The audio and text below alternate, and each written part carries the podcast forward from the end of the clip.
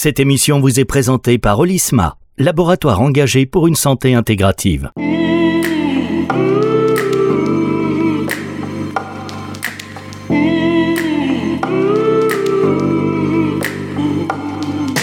La santé, c'est tout. Florian Petitjean sur Nutri Radio. Bonjour Florian. Bonjour Fabrice. Florian. La forme Bah écoutez, la forme. Florian Petitjean sur Nutri Radio chaque semaine, vous en avez pris l'habitude. Et lui aussi, figurez-vous. Hein Florian Eh, Écoutez, euh, après quelques émissions, on s'y fait exactement. Ça vous êtes bien rodé là. Et puis les invités, hein, chaque semaine, vous nous gâtez. Vous gâtez les auditeurs. Et vous me gâtez personnellement parce que j'apprends, j'apprends, j'apprends. Déjà, j'apprends à lire parce que quand je lis la bio des invités, ça me fait un peu de travail. Euh, et ça va être le cas encore aujourd'hui puisque votre invité, c'est Anthony Berthoud. Bonjour Anthony. Euh, bonjour à tous les deux. Ravi Bonjour de Anthony. vous retrouver Ravi dans cette, également. euh, dans cette émission. Vous êtes nutritionniste, donc euh, spécialiste des enjeux systémiques de l'alimentation. Euh, vous êtes connu, mais quand même pour les auditeurs qui, euh, ne, qui vous découvrent, je précise que vous êtes aussi enseignant à l'école polytechnique de Lausanne sur les enjeux mondiaux, mondiaux de l'alimentation euh, à l'horizon 2050, enseignant dans de nombreuses universités en France et à l'étranger. Vous défendez une approche intégrative de la nutrition. Vous êtes aussi ancien athlète de haut niveau en triathlon, euh, également expert en nutrition sportive. Vous avez été le nutritionniste de plusieurs équipes olympiques, co-auteur du guide Yuka de l'alimentation saine en 2020, enfin auteur des livres du bon sens dans notre assiette aux éditions Actes Sud et traité de la pleine santé par l'alimentation durable, nutrition, écologie et évolution aux éditions Duno. Vous voyez, j'avais dit que ça prenait un tout petit peu de temps, mais au moins on a le, on a le CV du personnage, mesdames, messieurs. Le pédigré, le pédigré d'Anthony. Bah écoute Anthony, je suis ravi de t'accueillir ici. Euh, un, grand merci de te, de te rendre disponible. Je sais à quel point ton actualité est intense en ce moment. Et ces deux livres d'ailleurs que tu as écrits et qui viennent d'être publiés, eh bien c'est 10 ans de travail, plus de 10 000 publications. C'est un travail de passionné en fait, euh, mais aussi un travail de titan. Quand on connaît ta rigueur intellectuelle, c'est vraiment très impressionnant. Donc vraiment ravi, ravi, ravi de t'avoir avec nous. Et si tu me permets, avant de te donner la parole, je vais un peu resituer ta présence aujourd'hui au, au sein de cette chronique. Et je voudrais revenir pour ça euh, sur les quelques dernières émissions. J'aime bien remettre les choses en perspective. L'idée étant de remettre un peu de contexte en fait dans ta dans ton intervention d'aujourd'hui.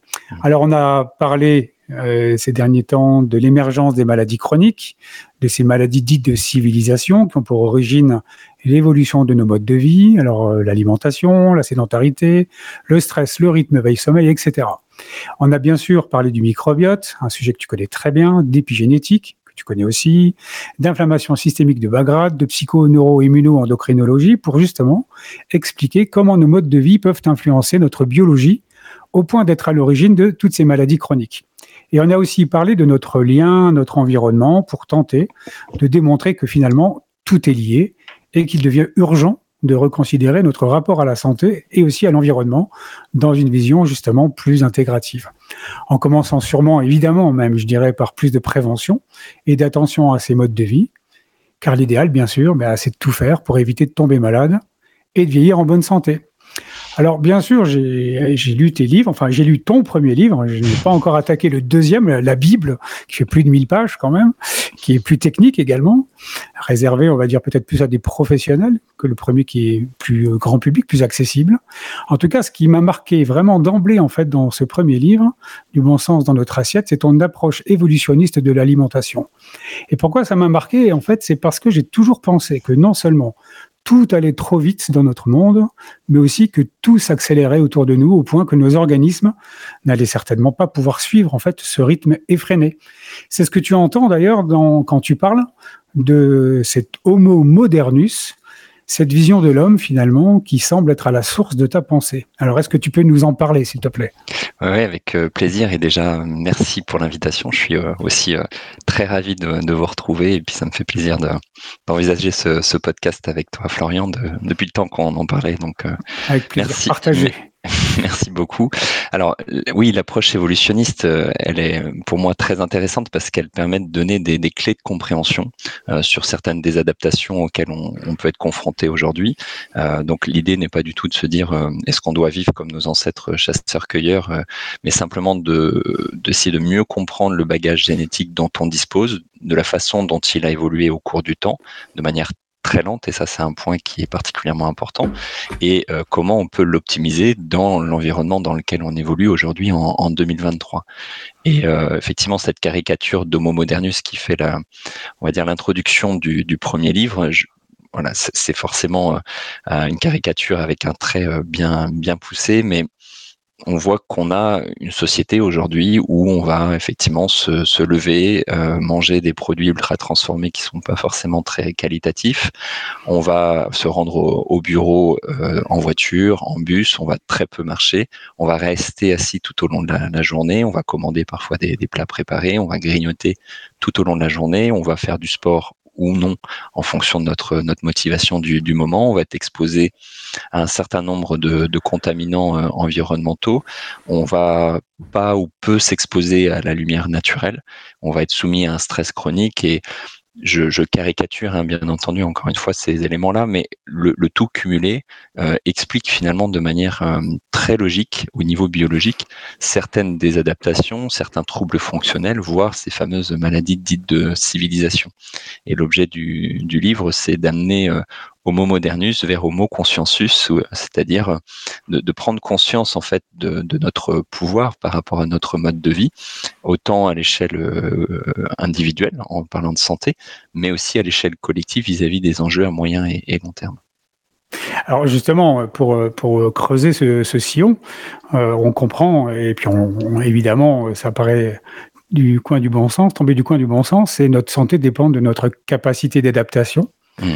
Alors, vu que, notre mode de vie a considérablement évolué ces dernières décennies, euh, est-ce que notre organisme est encore en capacité finalement de suivre toutes ces évolutions?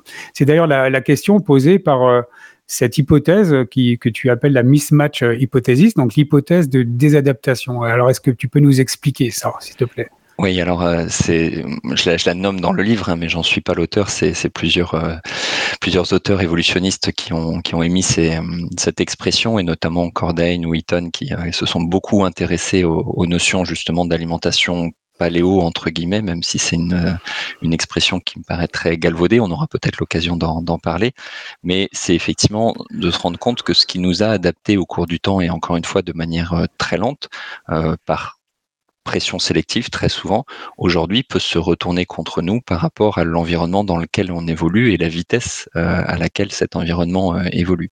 Et je donne souvent pour euh, exemple le diabète de type 2 où finalement c'est une pathologie qui est très caricaturale du mode de vie. C'est-à-dire que on sait, très bien documenté que l'activité physique va jouer un rôle important en fait sur la sensibilité à l'insuline, l'alimentation bien entendu, euh, la régulation du stress, c'est-à-dire ni trop ni trop peu également, euh, la partie psycho-émotionnelle, les, les contaminants extérieurs. Donc tous ces éléments-là euh, vont venir altérer un, fonctionnement et en particulier le fonctionnement de la mitochondrie et qui va créer une insulino-résistance simplement par tentative d'adaptation à ces sollicitations. Et cette insulino-résistance qui nous est délétère aujourd'hui, euh, par le passé, si encore une fois on remonte à quelques centaines de milliers d'années, elle nous a très probablement euh, aidé dans le sens où elle nous a permis d'adapter en fait nos, nos, capacités de mise en réserve en fonction des saisons et des disponibilités alimentaires. Donc quelque chose de très bénéfique peut aujourd'hui nous être délétère, voire euh, euh, favoriser l'expression d'une pathologie. J'ai juste donné un autre exemple peut-être, c'est euh, tout, toute la, non pas la polémique, mais la discussion qu'on peut avoir actuellement sur euh, l'importance des oméga 3 et notamment des oméga 3 à longue chaîne. On sait que certains gènes, donc notamment les gènes FADS1 et FADS2, qui sont les, les gènes à l'origine des delta 6 et delta 5 des saturases, donc qui sont très étudiés dans le monde de la micronutrition en particulier. En fait, ces, gènes sont sujets à un, polymorphisme important, qui est la traduction en fait d'une adaptation, notamment depuis, euh, on va pas dire le néolithique, mais quelques dizaines de milliers d'années. Euh, et aujourd'hui, on se retrouve dans une situation où on a un déficit euh, euh d'apport, mais également un, un déficit de statut en acide gras notamment en oméga 3 longue chaîne, parce que ces enzymes qui nous ont permis de nous adapter au cours du temps, aujourd'hui ne sont pas fonctionnelles dans un contexte euh, alimentaire tel qu'il est aujourd'hui. Ouais, du coup, là, tu, es déjà en train de parler effectivement de, points spécifiques liés à l'adaptation. Alors, si on, veut remonter un, un cran, je dirais, sur comment tout ça fonctionne, euh, au sujet de notre capacité justement à nous adapter, tu évoques deux principes. Euh, le premier, c'est celui de l'homéostasie, qu'on connaît assez bien finalement, et, et, qui consiste en cette capacité qu'ont nos cellules ou nos fonctions de revenir à leur point d'équilibre pour maintenir justement les conditions propices à la vie. Alors, je pense évidemment à la température corporelle qui doit en permanence euh, être à 37 degrés, ça on, le sait tous. Mais il y en a un second euh, des principes qui est moins connu, qu'on appelle le principe d'Hormèse et qui considère justement que nos cellules, elles ont aussi besoin d'être stressées pour améliorer nos, nos capacités d'adaptation. Euh, tu peux nous décrire un peu justement ce, phénomène d'hormèse? Oui, alors c'est une terminologie qui est issue de la, toxicologie euh, initialement, qui nous dit de manière assez simple, un peu à l'image de Paracelsus et de la dose fait le poison, que un même composé ou un même stimulus peut avoir un effet bénéfique ou délétère en fonction de la durée d'exposition, de l'amplitude, mais aussi de l'hôte qui va recevoir ce, ce, stimulus. Et donc ce stress euh, d'un point de vue cellulaire est un stress qui est positif, c'est-à-dire où la cellule va être en mesure euh, de, la réguler pour justement revenir à son état d'homéostasie, va être positif, adaptatif. Un exemple très caricatural pour ça, c'est l'activité physique. Euh, si, euh, si une personne est, est très sportive, a l'habitude de faire du marathon, du triathlon par exemple, elle va sans difficulté pouvoir faire un, footing de 15 km, 20 km peut-être, et elle n'aura pas de difficulté à récupérer le lendemain, voire elle va améliorer ses capacités. Le même effort euh, chez un, un, individu qui est sédentaire depuis 10 ans et qui se remet à courir va lui être fortement délétère parce que la, charge de stress euh, associée à cet effort est bien trop importante par rapport à ses capacités d'adaptation du moment.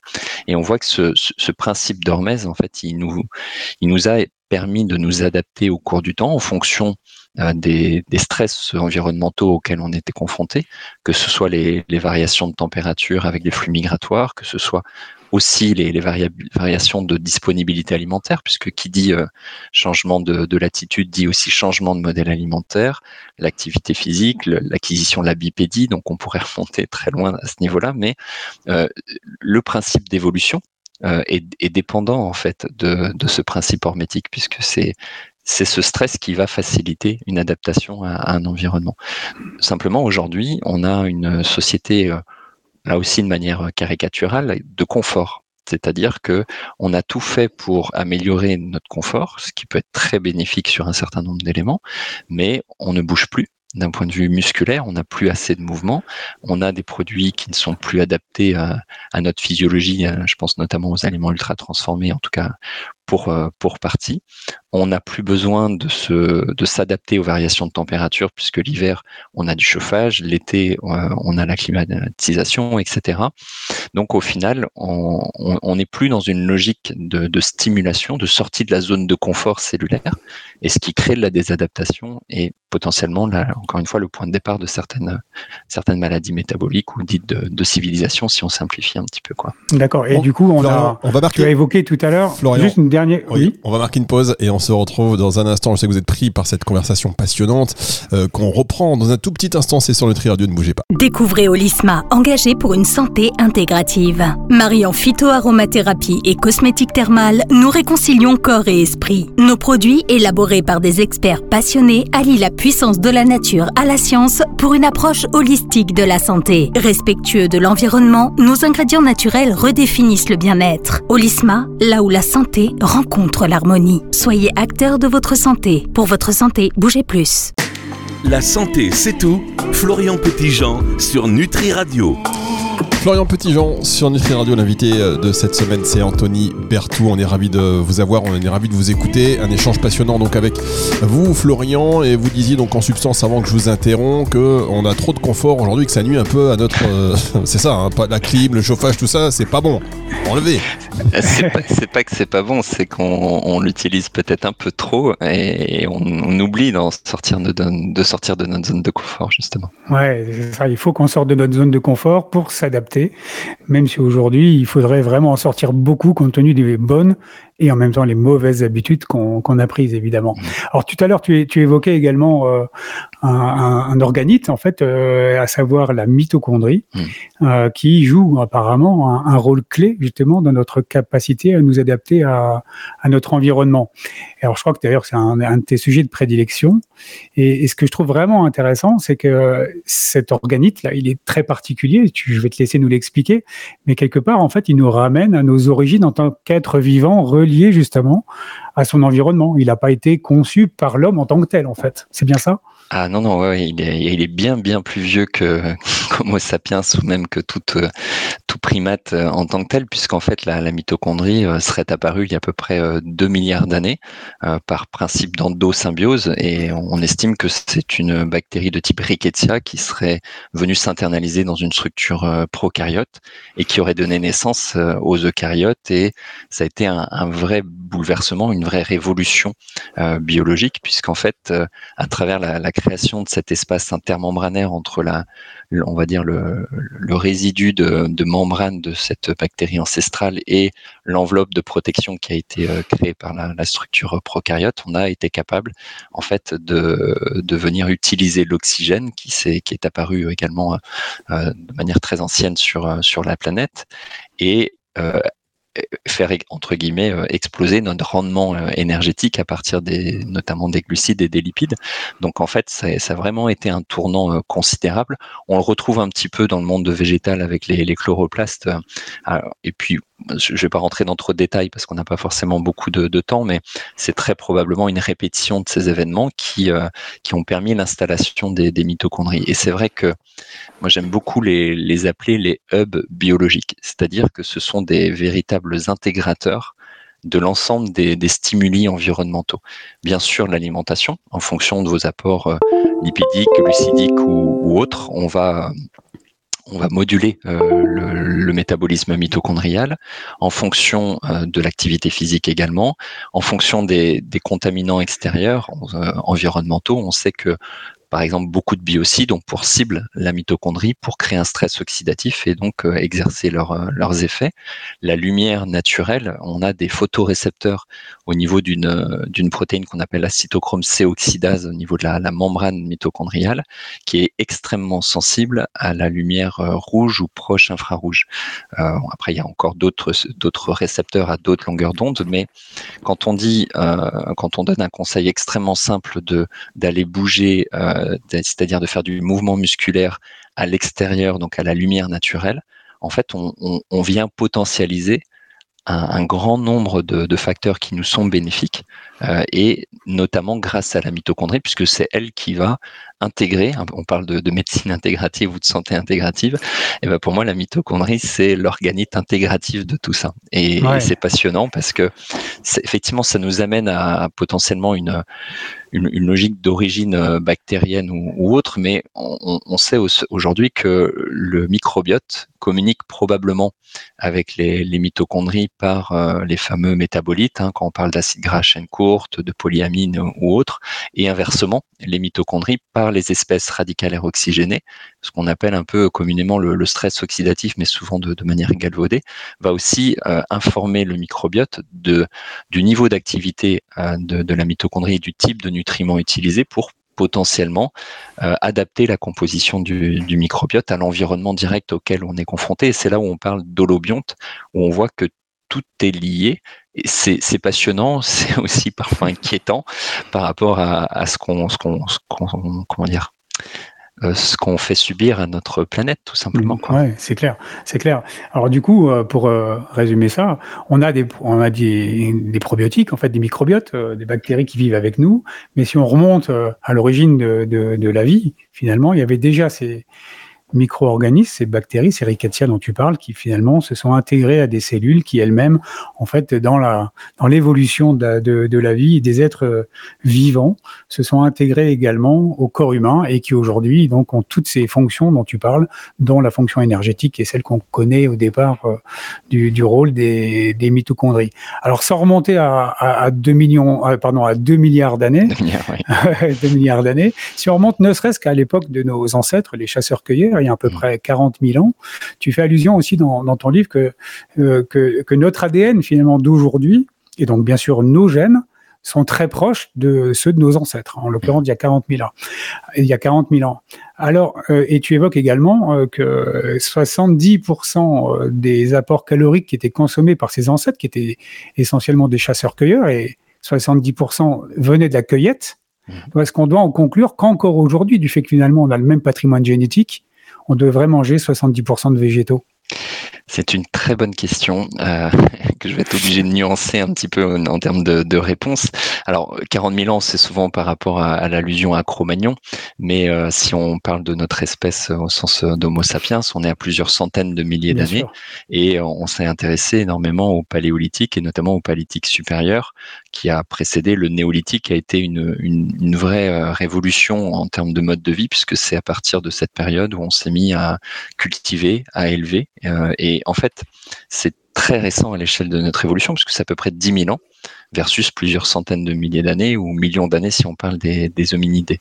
Euh, dans, la notion de, pourcentage de végétaux, c'est là où le, terme, le, terme ou l'expression, voire le régime paléo, pour moi, n'a pas véritablement de sens, parce que quand on s'intéresse au modèle alimentaire des, peuplades primitives ou de ce qu'on a pu retenir, on va dire, de, du, du paléo en tant que tel, c'est que il y, a, une très forte variabilité selon la latitude. Pour être assez simple, c'est euh, les modèles euh, qui sont de type euh, Centrafrique sont par définition dans des environnements qui sont chauds, donc un apport glucidique à travers les fruits, les légumes racines, les tubercules, etc., les légumes. Donc un apport à, dominante glucidique. Et à l'inverse, plus on va s'éloigner de, de l'équateur pour aller vers les pôles, plus on va avoir une alimentation qui va être à dominante protidique, lipidique, pauvre en fibres et pauvre en glucides, voire quasi cétogène parfois. Donc euh, on a plusieurs centaines, encore une fois, on a recensé plus de 220 modèles euh, qui, diffèrent en fait en, proportion entre produits animaux, produits végétaux et du coup glucides, lipides et, autres. Mais c'est vrai que, on va dire sur le bassin méditerranéen, et on parle beaucoup du régime méditerranéen, et pour des enjeux écologiques, je pense qu'on aura l'occasion aussi de, développer un peu plus. Euh, on a on a tout intérêt à avoir une dominante euh, glucidique euh, et pardon de, végétaux, de fruits et, de légumes. et souvent, on, arrive à cette ce pourcentage de 70 à, 80 de, de, végétaux. Et je vais juste me permettre, pour pas être trop long dans la dans la réponse, d'apporter une autre nuance qui est très intéressante, y compris d'un point de vue de, l'accompagnement du patient. C'est que on, peut appuyer aujourd'hui sur un entre guillemets un mouchard du métabolisme énergétique euh, au niveau mitochondrial, qui est l'ApoE, donc une apolipoprotéine, qu'on dose, euh, donc c'est un marqueur génétique, euh, essentiellement dans le cadre d'une suspicion de maladie d'Alzheimer ou de, pathologie de, type diabète de, type 2. Et on sait qu'il existe un polymorphisme génétique sur ces ApoE, donc, les ApoE4 qui vont être plus sujets à la maladie d'Alzheimer, les ApoE3 et ApoE2 sont les trois grandes familles en fait en termes de, de polymorphisme et on sait que ce sont un peu des stigmates, probablement des flux migratoires et de la, prédisposition de la mitochondrie justement à recevoir plutôt une alimentation à dominante euh, lipidique ou à dominante euh, glucidique. Alors c'est pas une vérité absolue, ça reste des hypothèses, mais en termes d'avenir et, de prise en charge du patient, même si en France on, ne fait pas de profilage génétique euh, à titre préventif, c'est quand même un, un outil qui peut être très intéressant et qui nous ramène à peut-être nuancer cette logique de 70 ou 80% de, de végétaux euh, pour certaines populations qui au contraire sont plutôt sur une dominante lipidique. Quoi. Oui, d'accord. D'ailleurs, du coup, on parle effectivement beaucoup du régime méditerranéen, mais ce que, ce que tu veux dire par là, c'est qu'il est beaucoup plus adapté à, à nos sociétés euh, euh, en tout cas sous, nos latitudes. Mais par contre, que si on le proposait demain aux, Esquimaux, qui, vivent essentiellement en fait de produits gras, de, de lipides, ça serait pas forcément adapté euh, à leur, euh, à leur physiologie, à leur biologie, c'est ça? Oui, alors sans, sans parler du modèle méditerranéen, mais on le, on le voit très bien sur le modèle occidental et quand on parle de Western Diet, c'est-à-dire toute cette, euh, cette alimentation ultra transformée, euh, fortement insulino-sécrétrice, elle fait des, des dommages extrêmement importants justement sur les populations de type inuit ou, ou autre, parce qu'elles ne sont absolument pas adaptées à une telle sécrétion d'insuline de manière chronique. et c'est vrai que pour, pour le bassin méditerranéen, on a beaucoup beaucoup de, de profils de type ApoE3. C'est 78% à peu près hein, de la population mondiale. Et euh, donc c'est vrai que le modèle méditerranéen, statistiquement, va être adapté à, un certain nombre de, de populations. Mais pour d'autres, ça, ça, mériterait d'être nuancé. Ça, paraît, euh, ça paraît évidemment logique. Alors du coup, si malgré tout on reste sur l'idée, euh, on va dire que c'est pas forcément une moyenne, mais une, cette euh, fausse idée, malgré tout, qu'il faudrait manger 70% de, plutôt de végétaux. Je pense que c'est quand même à peu près le cas pour, mm. on va dire, notre culture, en l'occurrence, euh, là où on est situé. Euh, ça veut dire qu'a priori, 30%, les 30% restants, on peut manger de la viande euh, ou du poisson. Quelque part, le, le mythe, du, le mythe du, du végétarisme comme étant la panacée de l'alimentation, il s'effondre pas, mais il est quand même remis en cause. En fait, on peut manger de la viande ou du poisson. Mmh. Oui, euh, et c'est euh, c'est là où on, peut venir greffer les, enjeux systémiques de l'alimentation, parce que il y, a bien sûr un regard essentiel qui est l'approche de santé individuelle, mais l'objectif de fond demeure quand même d'avoir un modèle qui est résilient euh, à l'échelle collective, à moyen et, à long terme. Et là, la, notion de, part d'apports animaux et de notamment de protéines animales est importante en fait à, considérer. Mais globalement, le, le, modèle végétalien ou vegan, c'est-à-dire où on a une, une absence totale de, de produits animaux, on, on, le sait bien dans, dans le suivi de, de, patients, on a quand même des, des éléments à, à surveiller de, de près. Alors on parle beaucoup de la vitamine B12 parce que elle est elle est connue. Dans, mm. voilà, dans, alors, à la, et, puis bon, on n'a pas beaucoup de temps, je vais pas entrer dans trop de détails, mais à la nuance près qu'on considère qu'on a quasiment 1000 jours de stockage de vitamine B12, donc euh, parfois on fait un, un bilan biologique euh, et, et, malheureusement, bah, heureusement le, le, la vitamine B12 est dans les normes, mais euh, malheureusement il y a quand même un épuisement des réserves. Donc quand on a une personne qui est végétalienne et qui a un effondrement de son statut en B12, c'est qu'il est là ce, ce, déficit depuis euh, très longtemps. Donc on a, puis au-delà, je te coupe, pardon, mais au-delà de la B12, on va voir, euh, on va faire attention à l'iode, on va faire attention à la choline, qui est un vrai problème dont on parle peu pour les, les végétaliens, euh, le statut en EPA, DHA, euh, donc au-delà des, des, protéines, on a le zinc également à, à, surveiller, notamment par rapport à une forte consommation de, de facteurs antinutritionnels via les, les, légumineuses ou les produits céréaliers complets. Donc c'est possible. Euh, maintenant, ça demande une, euh, une vigilance importante et, et, à mon sens, un accompagnement par un professionnel formé au départ pour euh, poser les bons jalons, les bons fondamentaux et euh, surtout une surveillance biologique régulière pour vérifier que tout soit dans les, dans les clous. Quoi. Alors, euh, les amis, je dis ça aux auditeurs, je dis ça également à vous, Anthony, et à Florian. On arrive à la fin de cette émission, mais j'ai le conducteur sous les yeux et je vois qu'il en reste à dire. Florian, euh, vous n'y allez pas avec le dos de la cuillère. Je crois que vous n'avez pas bien compris la durée de l'émission, mais donc, ce qu'on va faire exceptionnellement, on va marquer une pause et on va revenir pour une dernière partie, Florian. Euh, comme ça, on ne frustre personne. Vous avez un petit peu de temps, Anthony? Oui, oui, et je, moi je vais euh, défendre Florian parce que je pense que je suis très bavard sur le sujet. Ouais, mais c'est bien, euh, c'est passionnant. L'idée, c'est d'aller au bout euh, de ce qu'on peut, en tout cas, dans cette. on va au ce temps qui nous est imparti. Allons-y. Après, après c'est ce que je me fais attaquer. Donc oui, on, a, on va aller au bout de cette émission quoi qu'il arrive. On va bousculer tous les programmes. Allez, on revient pour la suite et la fin de la santé. C'est tout sur Nutri Radio.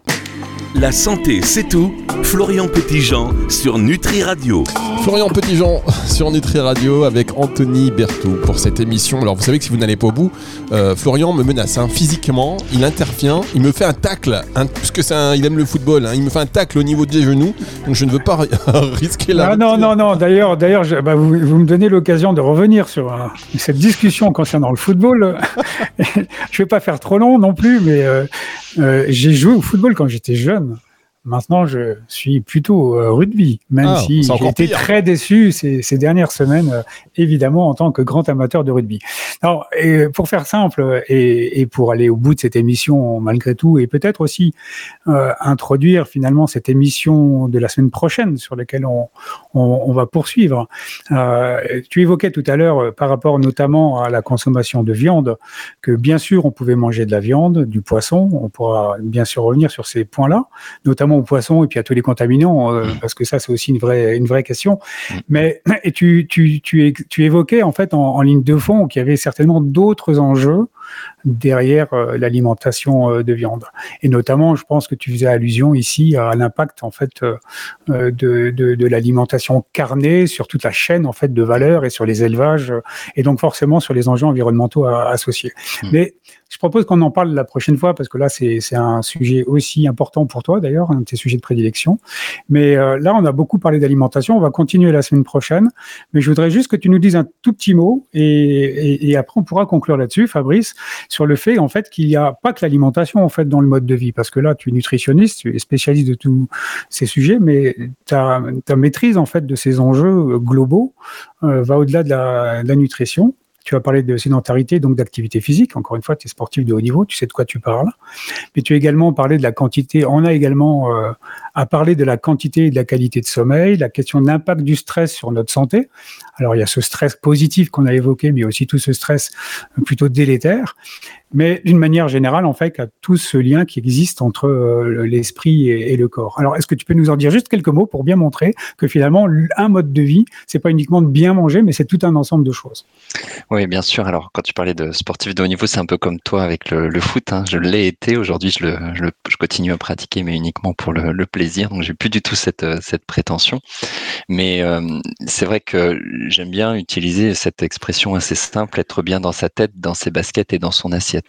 Euh, dans le sens où l'alimentation, l'activité physique et la gestion des émotions sont trois modulateurs épigénétiques euh, majeurs. donc, vous, avez déjà abordé cette thématique hein, passionnante qu'est l'épigénétique. Je ne vais pas la, développer, mais on sait qu'on peut avoir des empreintes épigénétiques qui sont particulièrement importantes et, qui peuvent favoriser l'émergence de certaines pathologies de type neurodégénératif, métabolique, etc. Et euh, évidemment, l'alimentation s'inscrit dans un tout. Et je défends énormément, euh, et je donne d'ailleurs une, j'ai donné une conférence ce matin pour des jeunes, j'en redonne une ce soir sur ce sujet, euh, la, notion de l'activité physique, parce que pour moi, elle est, elle est vraiment, elle est, elle est indissociable en fait de, de l'alimentation, même si on pourrait parler d'autres facteurs, mais je dirais que c'est vraiment deux leviers euh, assez simples entre guillemets à, actionner et qui apportent tellement de bénéfices. Euh, on, donc on a eu un,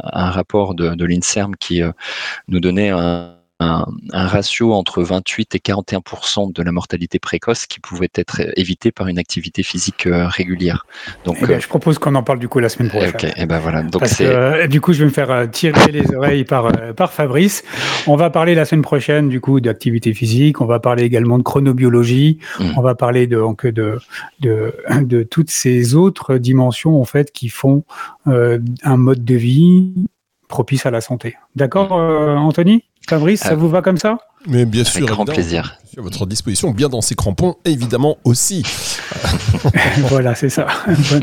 Donc, Très bien. Bah, écoutez, dans ce cas, la semaine prochaine, euh, Anthony, Fabrice, et on se retrouve sur Nutri Radio. Oh, Qu'est-ce que c'est beau, quel professionnel. Et donc, euh, cette émission disponible dans son intégralité en podcast à partir de dimanche 18h. Et donc, la semaine prochaine de retour. Pour l'instant, c'est le retour de la musique.